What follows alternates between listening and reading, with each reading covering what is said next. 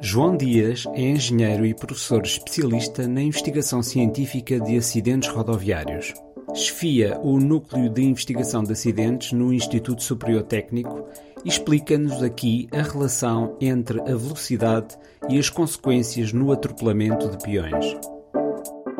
Em relação eh, à reconstituição científica, em particular com utentes vulneráveis, portanto, peões, ciclistas e motociclistas, a nossa experiência de investigação de acidentes reais mostra-nos que a velocidade é o principal fator na, na, origem, já não digo na ocorrência destes acidentes, mas sobretudo nas lesões causadas destes acidentes.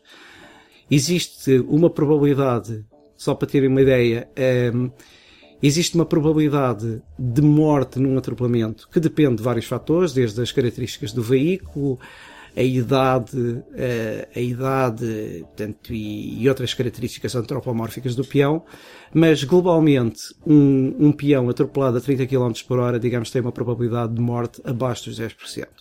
Isto significa que uma pessoa abaixo dos 50 anos de idade não morre, depois, obviamente, quando vamos para pessoas idosas, pode morrer abaixo desta velocidade. Mas, digamos, um jovem, um adulto relativamente jovem, ou nem tanto, uh, digamos, uma idade média, não, não vai morrer. Quando passamos para velocidades de impacto no peão na casa dos 50 km por hora, que é, é o limite de velocidade geral nas localidades, já temos probabilidades de morte na casa dos 40 a 50%. O que significa que os jovens sobrevivem, mas, digamos, os adultos uh, um bocadinho mais velhos já têm um, podem morrer. Quando passamos para 80 km por hora de velocidade de impacto, então aí a probabilidade de morte é quase 100%. Obviamente que depende das características do veículo, mas se for um veículo relativamente antigo, que não tenha tecnologias que não foi projetado, digamos, a pensar na proteção dos peões, a probabilidade de morte anda na casa dos, dos 100%. E acima desta velocidade, digamos, acontecem eh, atropelamentos mortais, mas são atropelamentos que depois, de facto, as imagens são, não são recomendáveis, porque começam a haver fenómenos como desmembramento, separação de partes do corpo, etc. E, e o que acontece é que muita gente não tem efetivamente a noção do efeito da velocidade, nem no acidente, nem nas consequências de um atropelamento.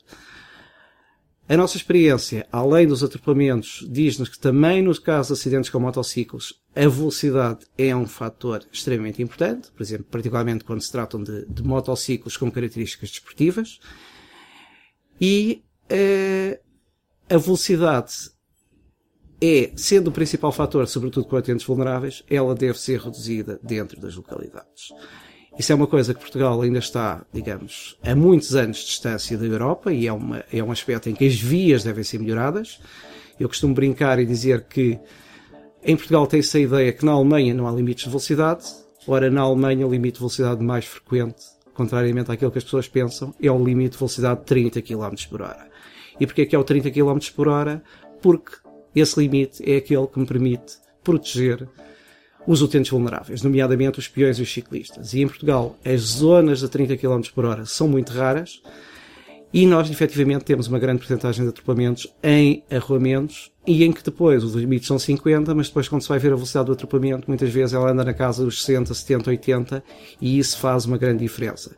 Porque um pequeno aumento de velocidade uh, num atropelamento pode ter consequências fatais. E já, já uh, investigámos alguns casos, por exemplo, de atropelamentos, em que o veículo seguia a 56 ou 57 km por hora e só essa pequena diferença dos 50 para os 57 teve um papel decisivo nas lesões do peão e na sua morte.